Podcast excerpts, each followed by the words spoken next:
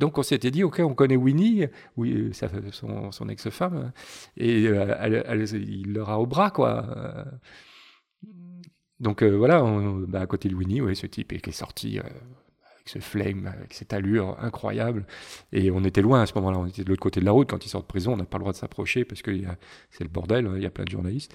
Et on fonce évidemment chez lui. Et là, bah, on est quoi, une dizaine de journalistes à rentrer chez lui. Et là, il te tend la main et tu serres la main à Mandela. Quoi. Vous écoutez le podcast Parlons Livre Photo, présenté par Julien Gérard.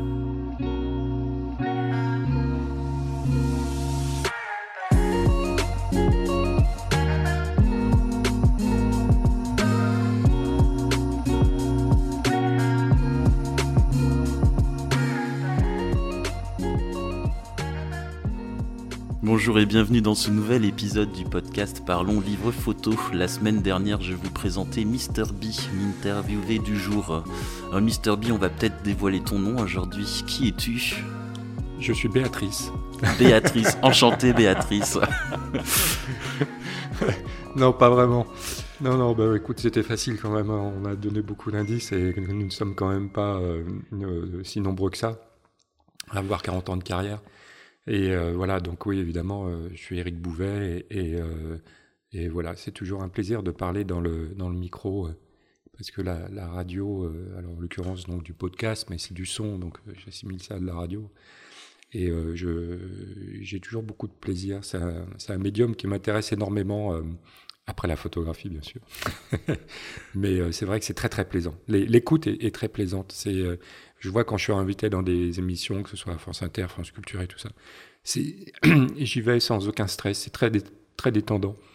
Euh, c'est du, live et euh, il n'y a pas de.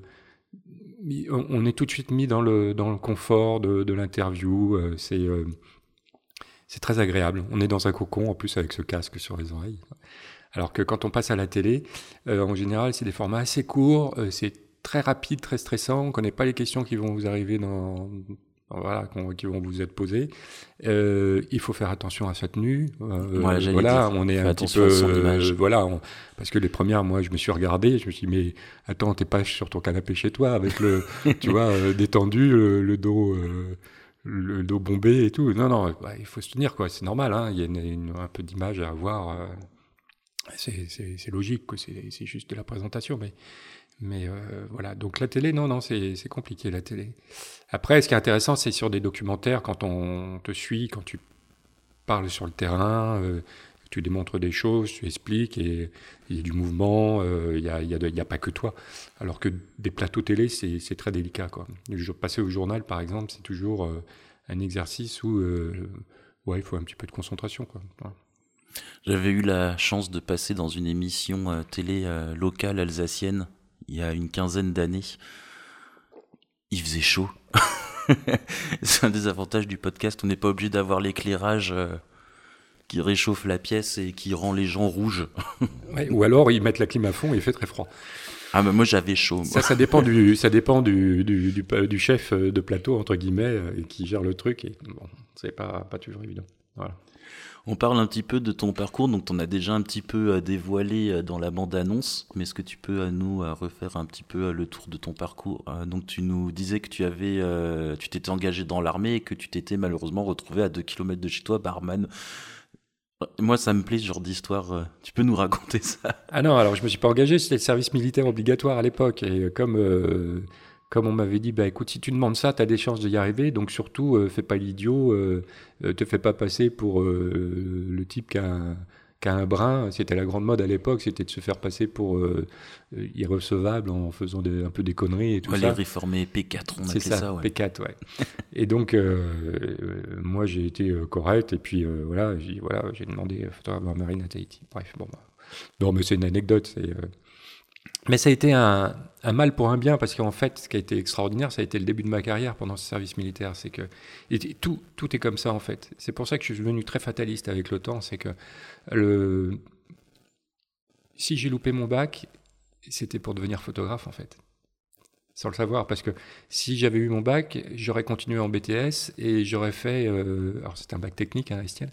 Et j'aurais continué et je serais euh, devenu DA, par exemple. Je voulais, moi, ce qui m'intéressait, c'était d'être euh, directeur artistique.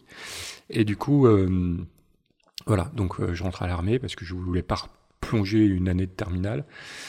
Et, euh, et cette armée, au lieu d'être euh, ben, coincée à Tahiti sous les cocotiers, sous le soleil, euh, à la coulée douce, ben, du coup, euh, je me retrouve au fort d'Ivry euh, en tant que barman.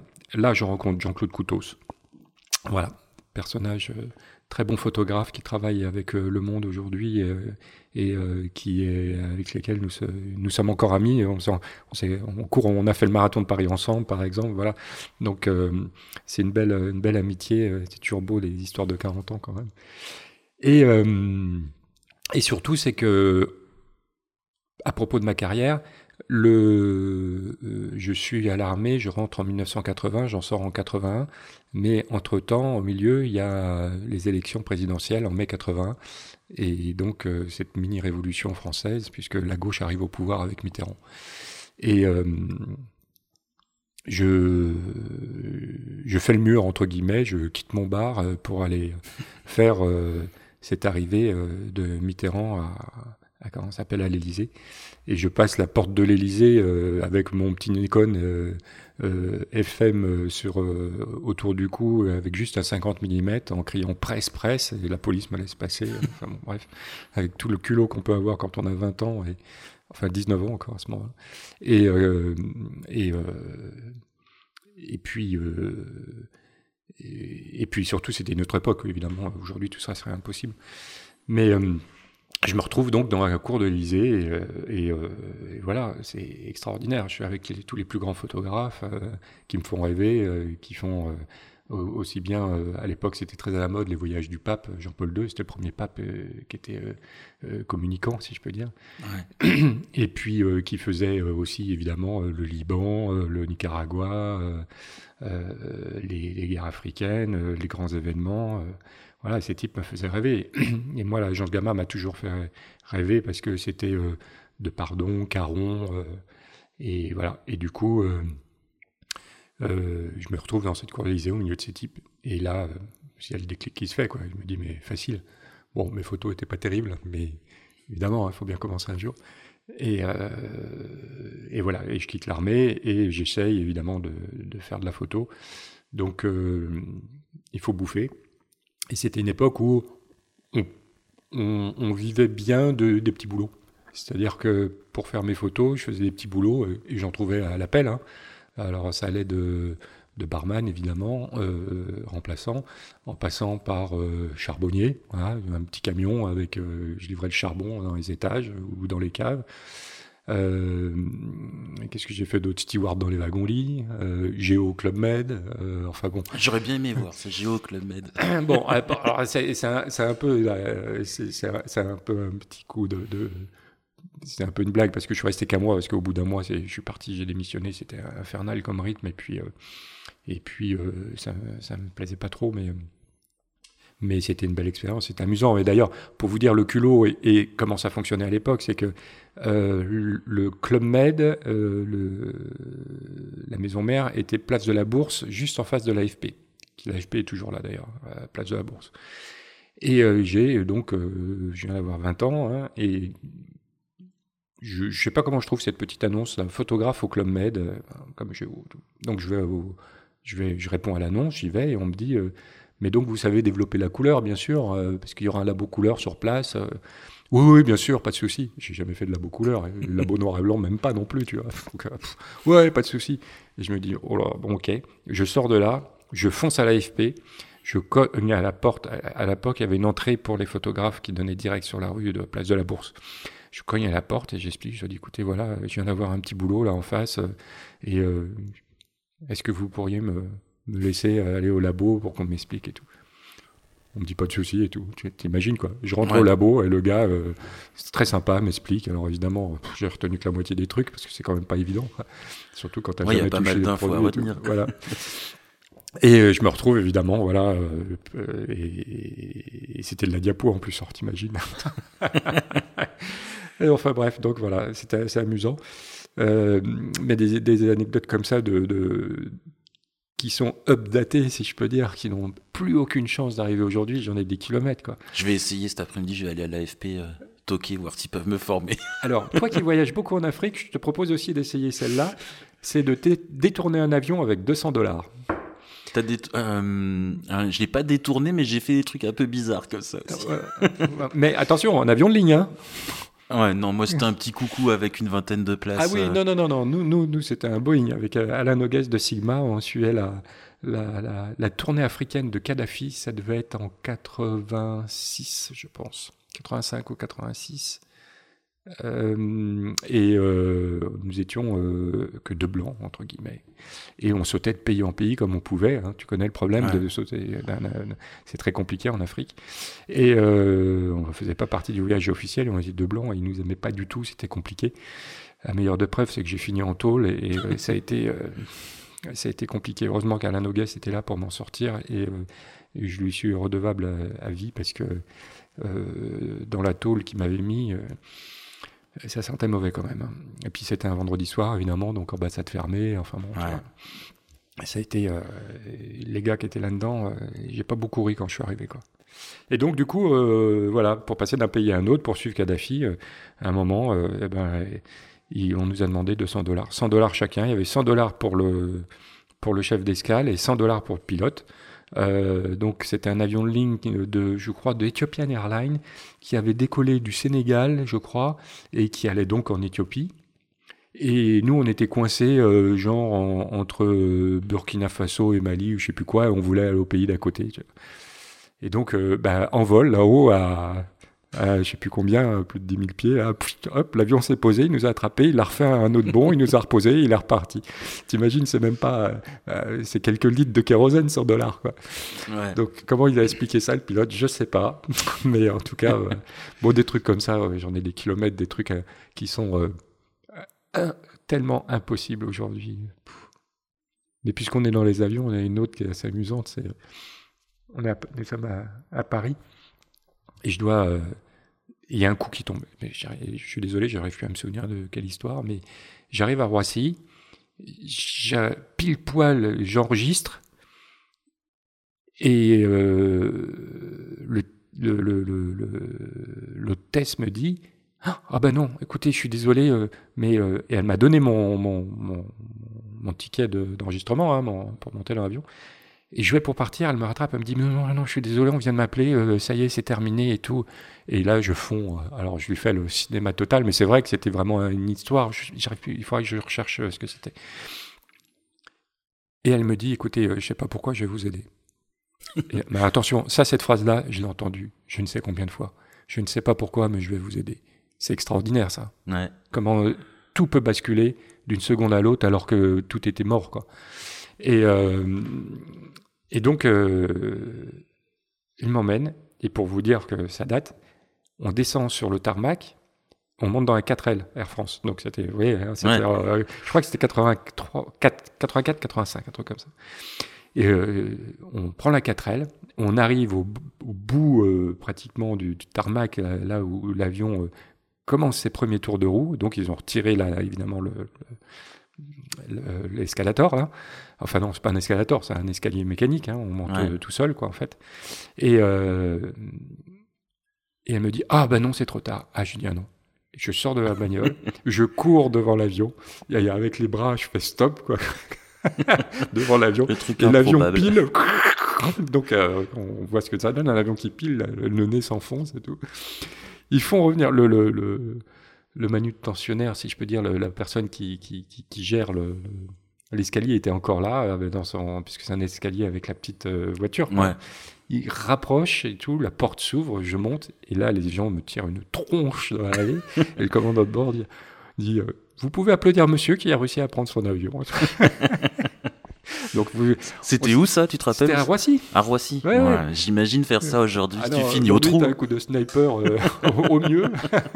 au mieux. Au mieux, t'es mort. au mieux, t'es mort. Non, non, oui, non, c'est. Euh, voilà, ouais, ouais, bah, c'est comme euh, quand on est jeune, on a du culot et puis on y croit, on est tellement. Et aujourd'hui, bah, ça serait d'une façon détournée, je sais pas, mais. Mais oui, non, non ça, a été des, une époque, des, des trucs comme ça. Et celles-là, elles sont gentillettes, mais j'en ai qui sont très très gratinées, donc euh, que je peux pas raconter, euh, sauf en- entre petits comités. On va faire une, euh, un quatrième épisode euh, qu'on diffusera le soir dans la nuit, c'est ça? Des trucs inavouables. Ça, c'est les anecdotes euh, marrantes. Euh, après, tu as une carrière donc de reporter, tu as couvert des conflits, tu as eu des situations difficiles aussi, non? Je me souviens quand tu étais en Ukraine il y a 4 ans, euh, tu avais été allongé je ne sais combien d'heures euh, à te protéger des snipers. euh? Ah ben, on n'était pas protégés, c'est ça le souci. C'est qu'on n'a jamais compris comment ce, type qui nous allumait et qui en fait touchait tous les gens qui venaient autour de nous, puisque nous étions deux à ce moment-là avec Jérôme Cessini euh, coincé, euh, coincé euh, sur les hauteurs de la place Maïdan, derrière l'hôtel Ukraina, euh, en première ligne. Et, voilà, il y a eu ce jour-là euh, 70-80 morts, je crois, un truc comme ça. Et on est tombé dans une trappe, quoi. C'était, on a fait le, mort et même en faisant les morts, à un moment, Jérôme filme d'ailleurs. Il y a, y a une, vidéo qui existe sur sur le net qui traîne et il, nous il filme et il y a une balle qui m'arrive à 30 cm de la tête. Je suis allongé par terre, hein, je fais le mort et une balle qui tape à 30 cm de la tête. Et Jérôme me le dit euh, tout en le filmant. Et je lui dis oui, oui, je sais. Voilà, comme je le dis là, et Jérôme me le dit aussi de la même manière, très tranquillement.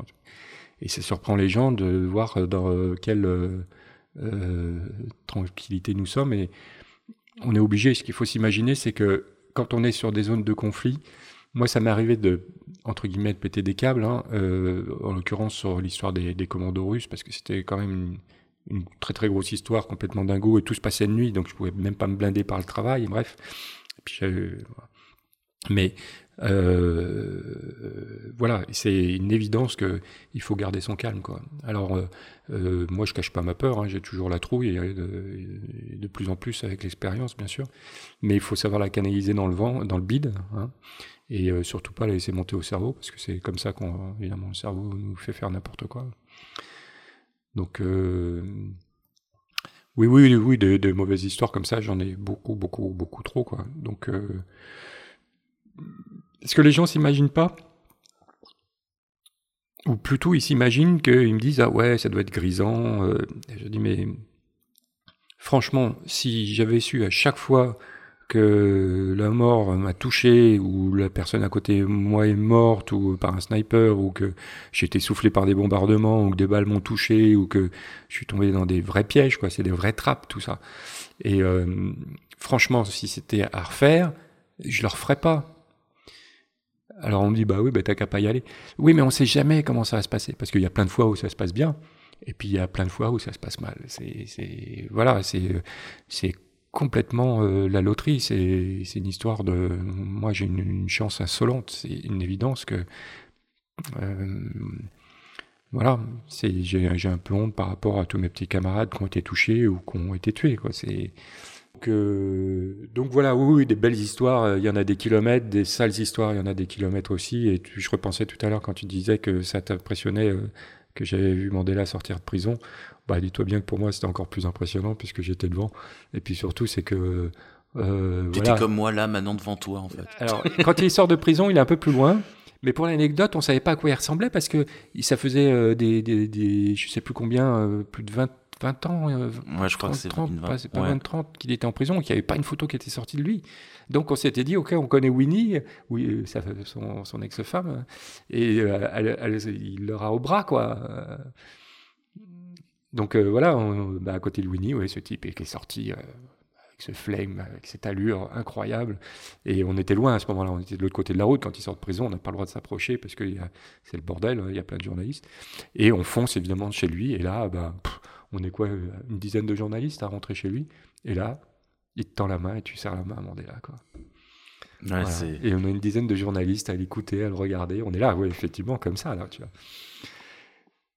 C'est Ouais, c'est- extraordinaire, extraordinaire, un moment. euh, Et c'est ces moments qui sont euh, tellement euh, où tu es porté. hein, on parlait de belles histoires, c'est une belle histoire. Tu es tellement porté que c'est très très compliqué parce qu'il faut te concentrer pour faire ton travail. Tu es là avant tout. Il faut pas laisser parler tes émotions.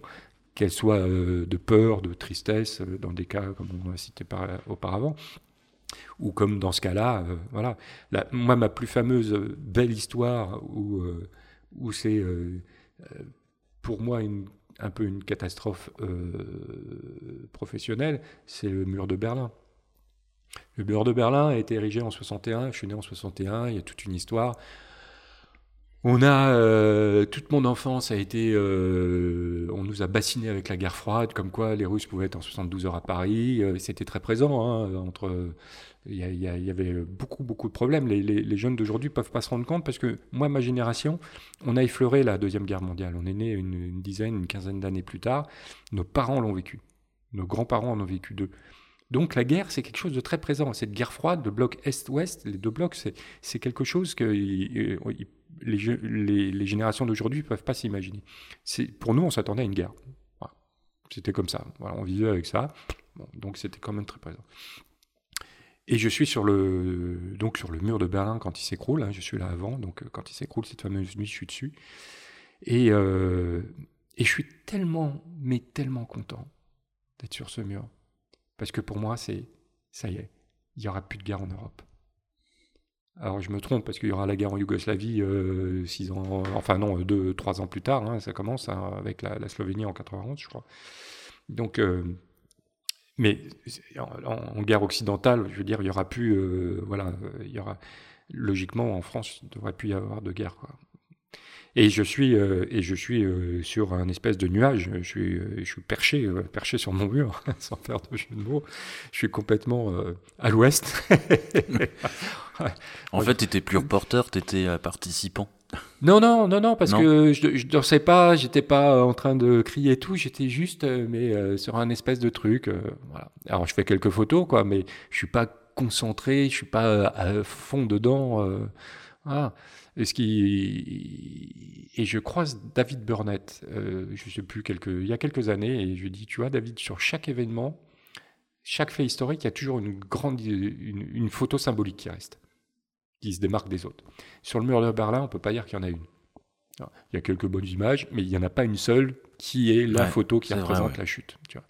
Et je lui dis, en fait, moi j'ai mal bossé, et il me dit, mais on a tous mal bossé. Parce que on était un petit groupe de, de, de, photographes hein, des agences Gamma Sigma Sipa à être là, le, soir où il est tombé.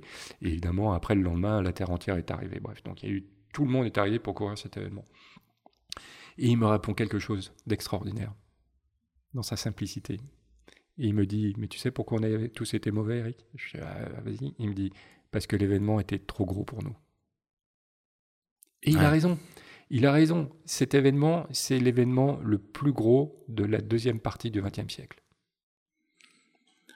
Parce que ça a changé toute la donne. Ah ouais, je comprends. Toute l'histoire comme on a découlé. Je disais tout à l'heure, j'avais 9 ans à l'époque. Je crois que c'est le premier événement euh, historique dont je me souviens.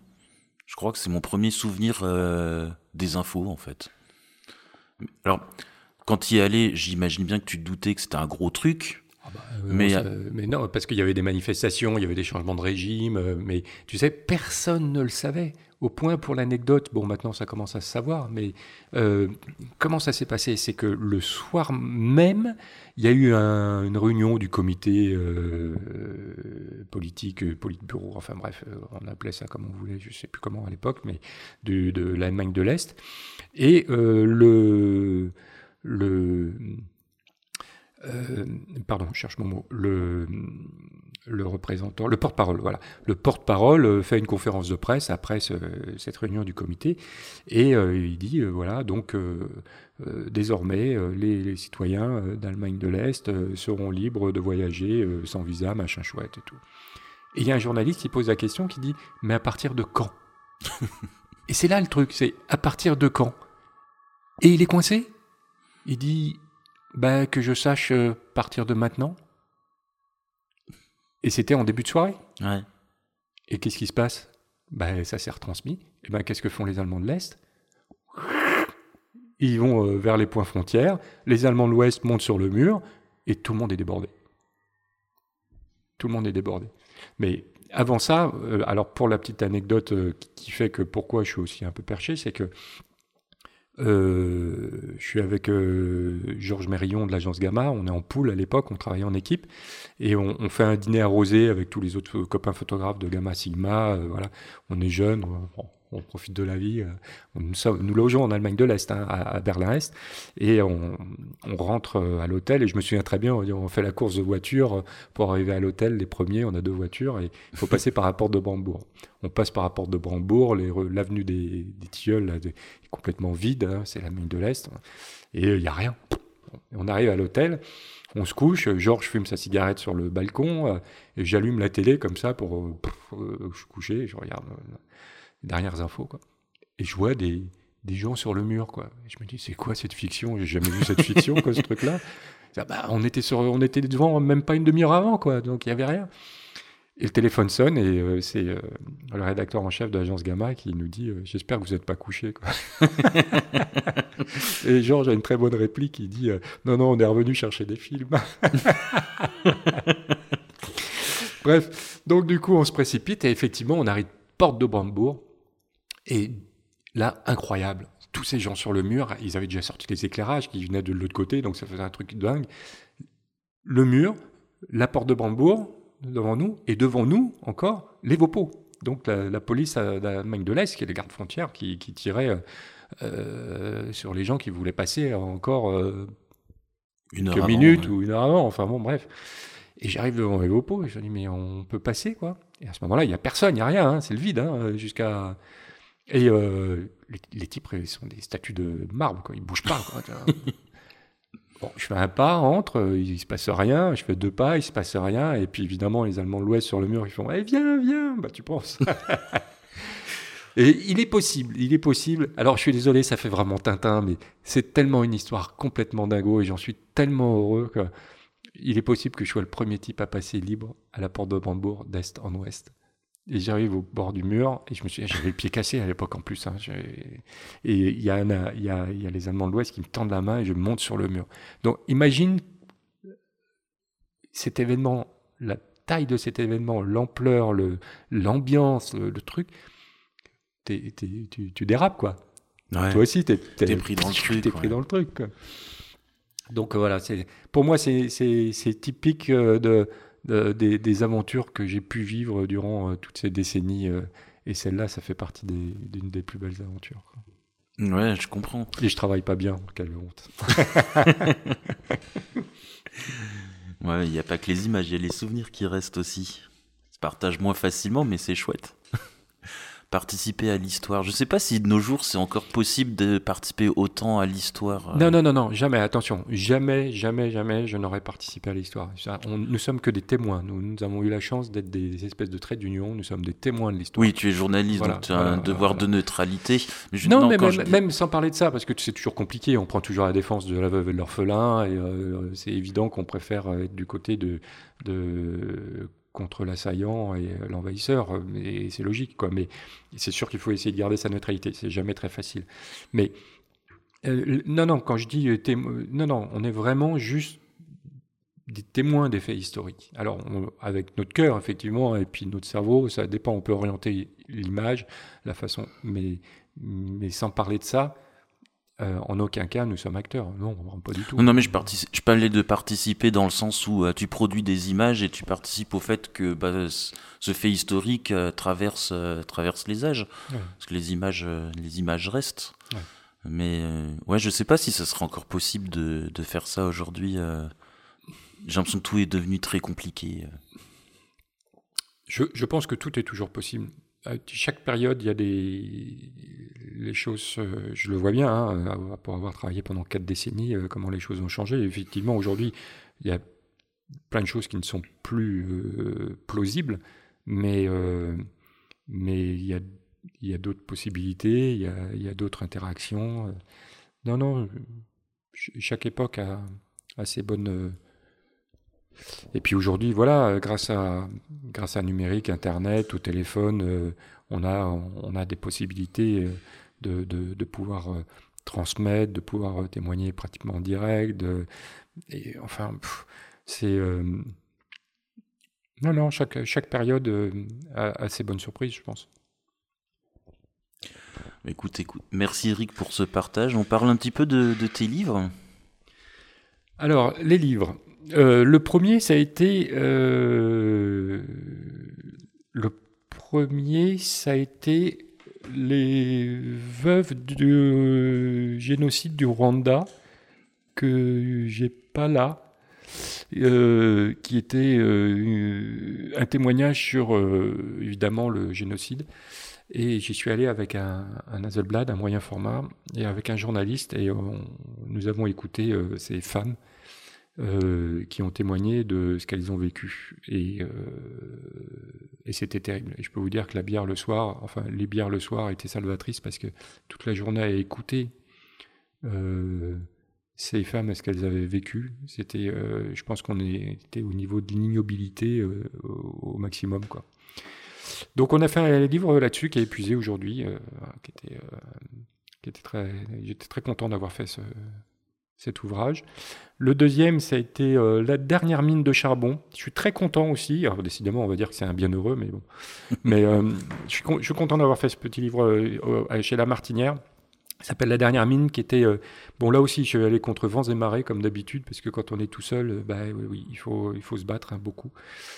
Et euh, c'est loin d'être évident. Et euh, j'y suis allé, pareil, au Blad. Je suis descendu dans la dernière mine euh, de charbon de France qui, se passait, qui était près de Merlebac, en Lorraine, en 2004. Et, et je suis descendu, je ne sais plus combien de fois, pas, long, pas beaucoup, cinq fois, je crois. Dont une fois et demie pour rien parce que le, le matériel était cassé. Et je ne le savais pas, évidemment. Et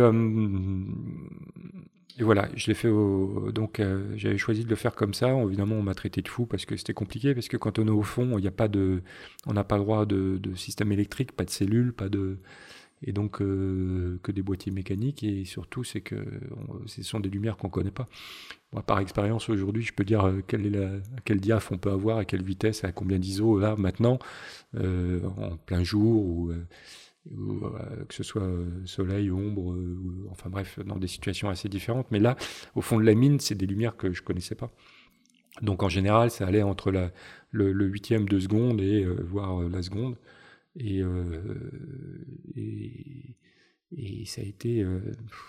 j'ai bouffé du film là, par contre. Ah oui, j'imagine. Il n'y avait pas de stabilisateur à l'époque. Non, non, et puis pas de cellules surtout. Donc donc voilà, donc euh, oui, très très beau livre, euh, j'en ai encore chez moi. Alors tout, ça, tout ce dont je vais parler là, tout ça, j'en profite, hein, ça en chez moi. Bah, ça sert aussi à ça, le podcast. Sur, mon, euh, sur mon site. C'est filer un petit coup de main aussi aux photographes pour vendre leurs leur bouquins. venez, nombreux, ericbouvet.com. voilà, non, non, mais alors, donc ça, c'était le, le, deuxième. Et j'étais très content parce que ces, ces, ces hommes-là qui représentent toute une, un plan de la culture de France, le, de, cette plan sociétal de, les, mines, c'était quand même un métier à part. Hein. Et euh, j'ai réussi à faire quelque chose de pas grand. Je voulais que ça soit intime par rapport à eux. Et à la dernière page, j'ai réussi à caser tous les noms des derniers mineurs de cette dernière mine. Donc je suis vraiment content que voilà ils l'ont fait un petit peu comme je l'avais souhaité. Et c'est très très bien imprimé, très bien gravé, avec des noirs bien profonds. Et, je suis très surpris parce qu'on peut même quand on passe le doigt dessus il n'y a, pas de traces. Donc c'est peut-être un pelliculage peut-être. Mais en tout cas c'est très bien imprimé. Voilà. Euh, le troisième ça a été une auto-édition qui s'appelle euh, Jusqu'au bout et euh, ça, j'en suis, je crois, je, l'ai vendu main à main. Euh, j'ai dû en vendre 800 exemplaires, pas loin, un truc comme ça, tout seul. C'est en quelle année celui-là? Et celui-là, alors le tout premier a été euh, fait en 2011, je pense, un truc comme ça. Parce que là, j'en suis à la troisième édition. Je les tire de 200 ou par 300 pour, parce que bon, ça coûte un petit peu d'argent. Ouais. Et celui-là, je le retirerai toujours parce que bon, c'est quelque chose qui est très demandé. En fait, c'est un livre écrit. ce qu'il faut se dire, c'est que moi, faire un livre euh, qui ressemble à euh, un pavé, euh, comme il y en a des kilomètres derrière dans ma bibliothèque, je, je, ça m'intéresse pas parce que si c'est pour faire comme tout le monde, bah, bof quoi.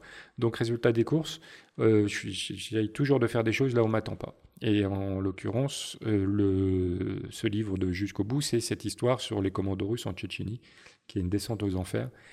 Et, euh, et surtout, ce qui était incroyable, c'est que j'ai eu une chance inouïe, c'est que mis à part de pouvoir en revenir, c'est que le, je suis le seul, la seule personne au monde, je pense, à avoir pu travailler avec des commandos russes sur une zone de conflit. Ouais, c'est parce qu'il paraît le plus accessible et en, écouter comme ça. et puis, et puis, et puis surtout, c'est que bon, on dit commando, ouais, d'accord, non, mais attendez, j'ai pas fini. Commando d'infiltration et d'enseignement. Voilà. Bon, en gros, euh, ce sont des types qui sont euh, lâchés eux-mêmes euh, et toutes les nuits qui vont attraper du Tchétchène et puis qui le torturent à mort et qui font des exécutions sommaires. Et, voilà. Et donc, il faut combattre pour ça. Et donc, voilà. toutes les nuits, c'est quand même un peu compliqué. Et euh, au grand regret éternel, nous sommes en, en 95 et euh, je suis en diapo. Diapo sans ISO la nuit. Hein voilà. Donc, euh, autrement, bien les conditions difficiles, j'ai l'impression. Autant dire rien. Donc mes photos, je reviens, je suis, euh, je suis un petit peu évidemment complètement frustré parce que ça représente à peine 15% de l'histoire. Et euh, les gens qui voient les photos se disent, euh, bon, elles sont un petit peu datées aujourd'hui, évidemment, par rapport à ce qu'on peut voir depuis, mais à l'époque, il faut s'imaginer que ce truc arrive, et euh, c'est quand même, bah, on prend dans la gueule, quoi. Et je suis frustré, et, et j'écris donc ce livre, et je me mets à poil, je raconte toute l'histoire. Et évidemment, les gens qui ont vu les photos, qui ont trouvé sa forme et qui lisent le livre, trouvent le livre évidemment beaucoup plus fort, parce que je raconte tout, et ils sont dans l'imaginaire. Et ce livre a fait une pièce de théâtre. Oui, j'ai lu ça. Et les gens qui voient en plus la pièce de théâtre trouvent évidemment le spectacle vivant beaucoup plus fort. Parce que ils, ont le comédien qui joue mon rôle, qui devient fou, euh, qui gueule, qui est là, on le prend dans la tronche, quoi. C'est, Donc en gros, euh, spectacle vivant plus fort que la lecture, que la lecture plus fort que la photo. Donc encore une fois, je sais, je me répète, désolé pour ceux qui m'ont déjà entendu, mais la photo c'est un vrai métier de chien, quoi. C'est très très très très compliqué. Écrire, c'est très compliqué aussi. Hein. Je, suis très admiratif de mes, mes, collègues journalistes et écrivains pour qui euh, euh, j'aurais aimé savoir écrire de cette manière, parce que c'est quel, quel, bonheur de lire des, textes qui nous emportent ou qui nous font comprendre des choses. Alors que nous, voilà, nous, notre problème, c'est qu'on est sans filet, quoi.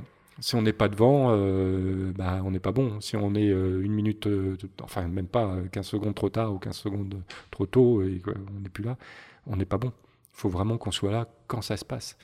Et c'est compliqué.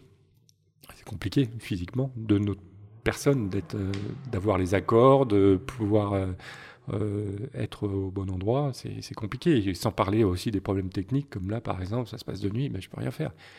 Aujourd'hui, hein, avec le numérique, putain, mais je ramène un truc, mais euh, je, fais, je fais sauter la baraque, quoi. J'ai plus besoin de bosser. Ouais, la technologie aujourd'hui. Euh, je ramène les photos euh, de nuit, je ramène du son, du film. Putain, mais je fais un carton, quoi. Je fais un documentaire, Netflix, il me, je, touche le cocotier, là. Bah, évidemment. Ce que j'ai vécu, bah, c'est hallucinant. Ouais, donc ce que j'ai vécu, là, dans cette histoire, elle est hallucinante. Sans blaguer, hein, moi j'y pense souvent, je me dis, putain, mais un truc comme ça, mais euh, voilà, je, suis le roi du monde, je, touche le pactole avec Netflix, c'est évident. Exclusif de A à Z, et puis euh, un, vrai, documentaire de, correspondant de guerre euh, unique, et qui se refera pas demain. Hein. Donc, au regret éternel.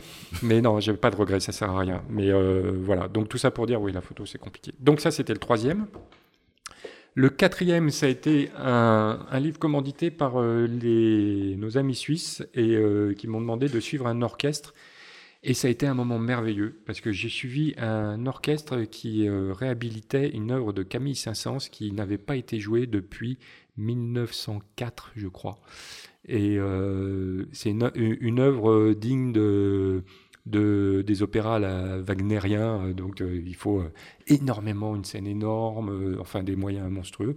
Et donc évidemment là, c'était pas possible. Donc ils ont juste refait, entre guillemets, les, avec un opéra, avec les, chanteurs et les musiciens, mais pas de jeu de scène. Et, donc ils me demandent, pendant toute la semaine de préparation de travail du, chef d'orchestre avec les musiciens et avec les, ténors, bref, les chanteurs, euh, de faire le, de suivre cette aventure. Et en gros, je suis enfermé dans une petite pièce de répétition avec euh, je, je peux même pas passer quoi. On est, il y a euh, 100, 100 personnes dans une espèce de, de pièce euh, qui fait, je sais pas, doit faire euh, 50 mètres carrés quoi, un truc comme ça. Et je suis à quatre pattes entre les chaises, à passer par terre euh, à quatre pattes, à faire euh, des photos. Alors euh, merci euh, numérique parce que lumière de mer entre guillemets. Et puis euh, et puis surtout c'est que je mets en, en shooting électronique et zéro bruit. Parce que là, Ouais. je vais vous dire, c'était même pas la peine d'imaginer le En clang. diapo sans hasard. non, oui. Et puis le truc mécanique. donc, donc euh, je, je- je suis très content. Je fais un, un- un- un travail qui, qui- qui m'intéresse et je suis porté. Je suis porté parce que je suis au milieu de, gens. euh, je suis au milieu de gens qui font tout pour être au maximum de leur euh, capacité euh, au maximum de ce qu'ils peuvent, de la quintessence, leur qualité, leur, c'est, extraordinaire. On je suis poussé vers le haut. Je suis dans cette espèce d'énergie positive où euh, les gens se défoncent pour faire mieux. Euh, c'est incroyable. C'est une, une sensation euh, comme j'aurais rarement eu, qu'on peut certainement avoir quand on est avec aussi des, des sportifs de haut niveau qui s'entraînent, qui en veulent toujours plus. Mais là, je suis en autarcie, je suis coincé avec eux pendant une semaine. C'est extraordinaire.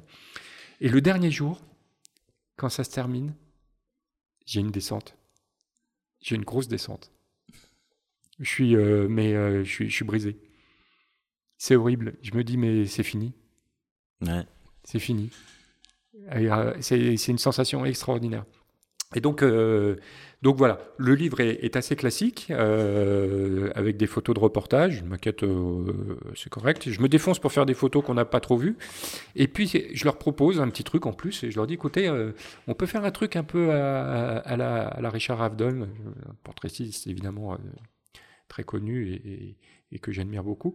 Et je leur dis, euh, on pourrait faire une, un- une suite de, des, ténors euh, de l'orchestre qui sont euh, voilà, les, chefs de file de, chaque instrument et de vous faire un, déroulé. Et donc j'emmène la, la chambre, je refais ça avec un beau noir et blanc, un fond blanc, et je mets évidemment le chef d'orchestre en premier, son assistant, et puis euh, le premier violon, enfin les, les premiers ténors et tout ça. Et ça donne, euh, voilà, un... Ah ouais, génial. Ah, merci. Alors je suis privilégié parce que je le vois et pas vous. Mais c'est un livre qui ne se... On ne tourne pas les pages, le, le livre entier se, se déplie. Et donc ça se, un- euh, ça se vend évidemment en, en- sous blister là, et, il est, et ce dépliant est à, est à mettre avec le, le livre. Il est vendu avec le livre, mais il est à part. Et donc voilà, ils ont fait ça et on voit les, les, les- on voit bien que c'est du film. D'ailleurs, il y a la, la marque euh, Ouais. voilà, Kodak T-Max avec les petits points d'accroche du film. Et euh, voilà, donc c'est toujours pareil. Moi, je pense que les clients, ils ont une idée, ils veulent quelque chose, ok, mais euh, on est, il est toujours possible de leur proposer aussi une vision qu'on peut avoir. et voilà. Donc on en est au quatrième. Et le cinquième, euh, bon, bah, c'est le, le fameux euh, des 40 ans. Le journal. Le journal. Alors, il y a des gens qui m'ont dit, mais pourquoi t'as pas fait un best-of, euh, un gros livre avec toutes tes meilleures images? Je dis, bah, parce que j'avais pas envie. non, C'est ben, une pour- bonne réponse. voilà, pour, pour, pour être plus sérieux, c'est que c'est vrai que j'ai été un homme de presse. J'ai eu la chance de ne pas faire que ça et de ne pas faire évidemment que du conflit. Je me suis jamais enfermé. Moi, il y a un truc qui m'horripile, c'est les cases. J'ai jamais voulu qu'on m'enferme dans photographe de conflit. Et la meilleure des preuves, c'est que euh, il y, a, une dizaine d'années, euh, quand je vais faire la, Rainbow Family, c'est ces gens qui vivent euh, dans la nature, qui ont coupé les ponts avec notre société, avec le, système monétaire, avec la masse média, avec l'électronique, toutes ces soci- sociétés de consommation, enfin bref, et qui, qui, vivent donc entre guillemets euh, de yoga, de euh, végétariens, euh, qui sont dans une, une autre une autre forme de vie et où tout est effectivement très calme. Et je fais une série avec ces gens-là et j'emmène pareil une, une chambre grand format 4-5 avec du Polaroid et, je reviens avec cette série qui a fait d'ailleurs un carton, grande surprise. Et euh, bah, on m'appelait photographe de guerre et après avec ça on m'appelait photographe de paix quoi. Donc qu'est-ce que ça veut dire? Est-ce que par la suite, j'ai fait une grosse série qui s'appelait Sex Love? Est-ce qu'on allait aussi m'appeler photographe de cul, entre guillemets? Je suis désolé, je, suis un peu vulgaire, mais pour dire la, bêtise de, de, toujours vouloir enfermer les gens. Quoi. J'ai quand même fait aussi les Jeux Olympiques, j'ai fait les ours polaires au Canada, j'ai euh, fait de la politique, j'ai fait du social, j'ai fait des gros sujets sociaux, euh, j'ai fait du magazine, euh, je fais de, du, du, corporate, je fais, je, je m'amuse ces derniers temps à faire une chose un peu plus contemporaine. Enfin bon, je fais du travail d'auteur, je fais du travail documentaire. Moi, tout m'intéresse parce que c'est comme tous les matériaux euh, que nous pouvons avoir en photographie, que ce soit euh, mais avec mes Fuji euh, qui, la, série X ou le, GFX, qui est un boîtier extraordinaire, bref. Mais je peux passer aussi avec un boîtier mécanique, reprendre un blad, travailler beaucoup avec mes chambres grand format. C'est des recherches différentes, et ça nous amène... Dans la vie, on fait toujours des choix. Donc ces choix, dès, le départ, hein, quand on est gamin, à côté de qui on s'assoit à l'école, et puis euh, voilà. Euh, ensuite, euh, ben, est-ce que qu'est-ce que je vais prendre comme première langue arrivé en sixième? Et puis qu'est-ce que je vais décider? Quel métier je vais faire, quelles études, quel métier? Euh, est-ce que je vais continuer à habiter à Paris, en province, à l'étranger? Est-ce que euh, je vais me marier? Est-ce que je vais avoir des enfants? Euh, Qu'est-ce que je vais avoir comme hobby? Et puis désolé, même tous les jours, qu'est-ce que je mange ce soir? Enfin, qu'est-ce que je vais faire demain? On fait des choix, on décide tout le temps, on décide. Donc voilà, c'est c'est comme ça. Donc, euh, pour en revenir à nos moutons. Donc là, tu as fait le choix de faire un journal et non pas un best-of euh, gros pavé. Comme j'ai quand même beaucoup travaillé pour la presse, ça me semblait logique de faire un journal. Et alors, là aussi, ce n'est que de la radio. Les auditeurs ne peuvent pas le savoir. Mais l'idée, c'est qu'on leur donne envie de l'acheter. Sans. Ouais, ça sent le journal. Voilà, ça sent l'encre et le papier. Voilà. Donc, euh, c'est quand même. Euh, et il sera préservé, je tiens à le dire, pareil sous blister. Donc quand vous l'ouvrez, vous verrez vous, les vapeurs.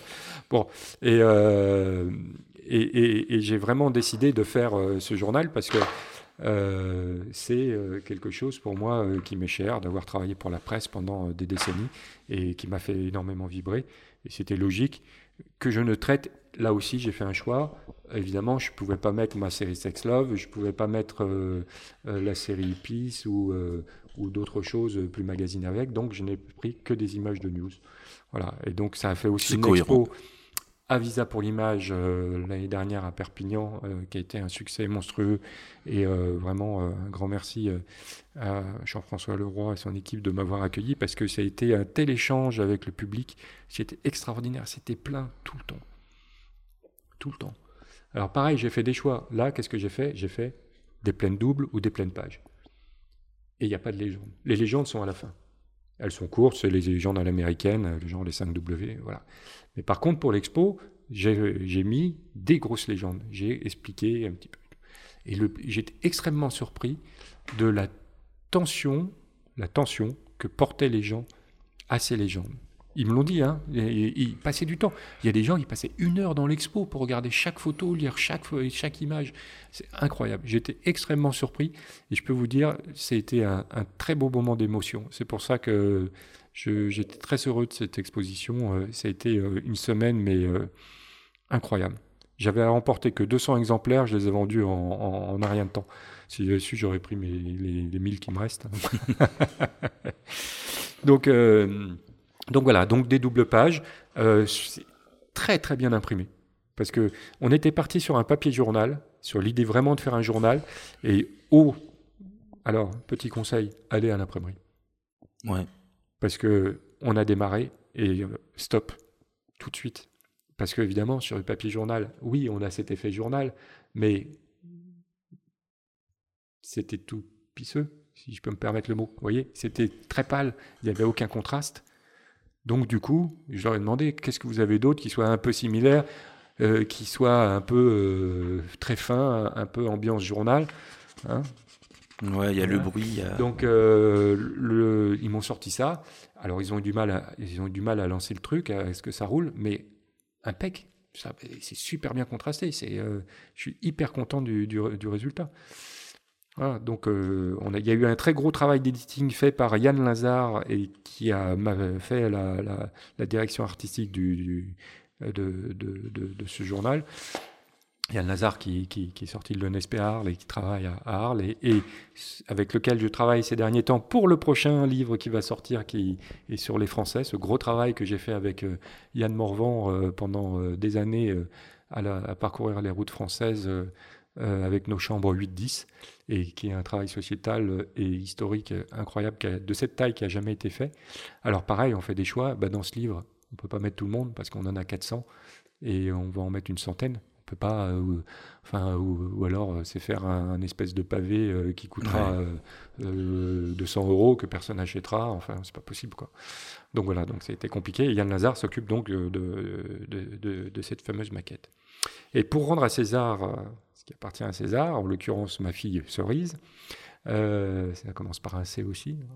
Elle est toujours pas impératrice, mais euh, et donc bah, en fait l'idée c'est elle qui a eu l'idée. C'est qu'il y a, y a quoi Il y a, y a cinq ans, non quatre ans. Non, trois ans, on a eu trois ou quatre ans. Et donc, euh, ma fille habite Berlin il y a, il y a, il y a 3-4 ans, et on va voir ce, cette institution qui est euh, Helmut Newton qui a un musée, si je peux dire, une fondation. C'est une fondation et il a une, c'est un immeuble pour lui tout seul. Quoi. C'est incroyable. On rentre là-dedans, on a des tirages qui font 5 euh, mètres de haut dans l'escalier. Tu les prends dans la gueule, ces femmes là, c'est extraordinaire. Et c'est bien foutu. Hein. C'est très très intéressant. Euh, et euh, inévitable. Si vous allez à Berlin, si vous aimez la photo, faut y aller. Hein. Qu'on aime la mode ou pas, qu'importe, c'est magistral. Et donc, en ressortant à la librairie, euh, il y a un, journal de Soul Letter. Ma fille adore Soul Letter, moi aussi d'ailleurs. Euh, et, je lui achète ce journal. Et l'année dernière, donc euh, début d'année, elle me dit Tiens, tu te souviens du journal de Soul Letter? Je dis Ouais, ouais, je l'ai toujours. Elle me dit Bon, ben, pour tes 40 ans, tu vas faire le même. Voilà. Donc, merci, Cerise. Il faut écouter ses enfants. Il faut toujours écouter ses enfants. et voilà, donc, bon, il y, y, a vraiment je suis vraiment euh, très très heureux du résultat. C'est quelque chose qui. Alors, je m'arrête sur cette photo. Euh, T'as pas numéroté les pages hein. Si. Si. Donc c'est la page, je vois pas de là où je suis. 18-19. Page 18-19. C'est une des photos. Euh... je crois que c'est une des premières photos de toi que je me... dont je me rappelle en fait. Avant même de, de me rappeler de ton nom, je connaissais cette photo. Ah bon, c'est dingue. Bon. C'était où, quand? Ah bah, C'est Kaboul, Afghanistan, 2000, euh, 2001. Euh, ouais, c'est marrant. et en dernière page, bon, bah, il y a les légendes et il y a cette première photo que j'ai faite, dont je parlais tout à l'heure, de Mitterrand et Giscard euh, dans la cour de l'Élysée. Donc c'est pareil. Ah oui, la fameuse photo quand tu t'es enfui de ton, de, de ton campement militaire. voilà, c'est ça. Voilà, donc je, ça a très très bien marché. J'en suis à 1000 exemplaires vendus main à la main, entre guillemets. Euh, donc euh, ça cartonne, euh, ça cartonne bien. Je suis très content. J'en vends toutes les semaines encore. Ça, voilà, il suffit de commander ça via mon. Soit, de m'appeler si vous êtes à Paris et voilà, vous passez. vous passez et on se fait sa main à la main, ou soit bah, via mon site.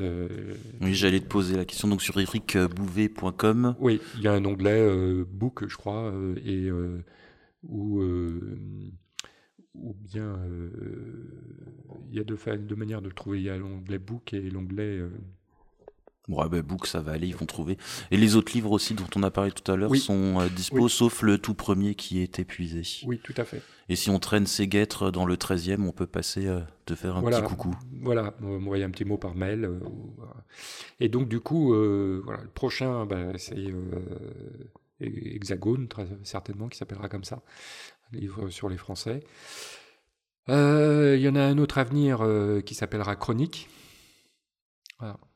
Qui, sera une, une régalade parce que euh, justement, j'ai travaillé assez longtemps avec un magazine qui s'appelle Réponse Photo pendant dix ans avec Sylvie Hugues et Jean-Christophe Béchet qui m'avaient accueilli. Et tous les mois j'avais une, une, chronique sur un reportage et j'expliquais.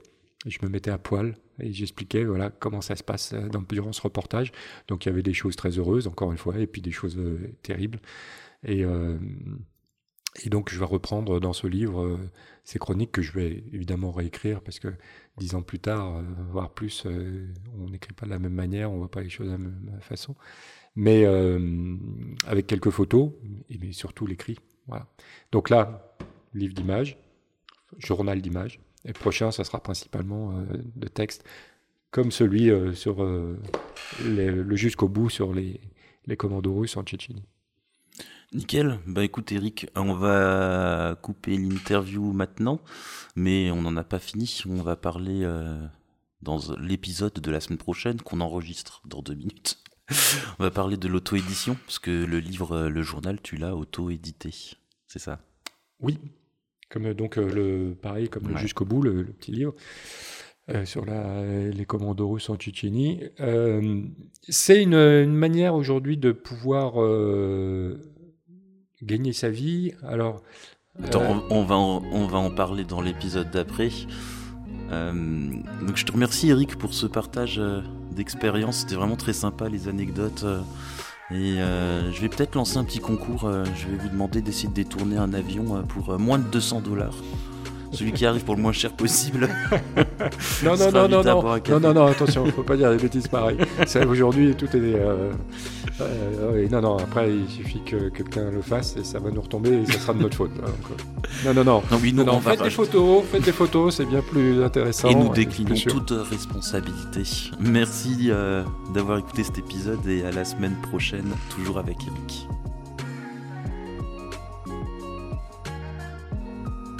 Si vous avez aimé cet épisode, vous pouvez nous laisser une note. 5 étoiles, ce serait top, ou un commentaire pour améliorer notre référencement.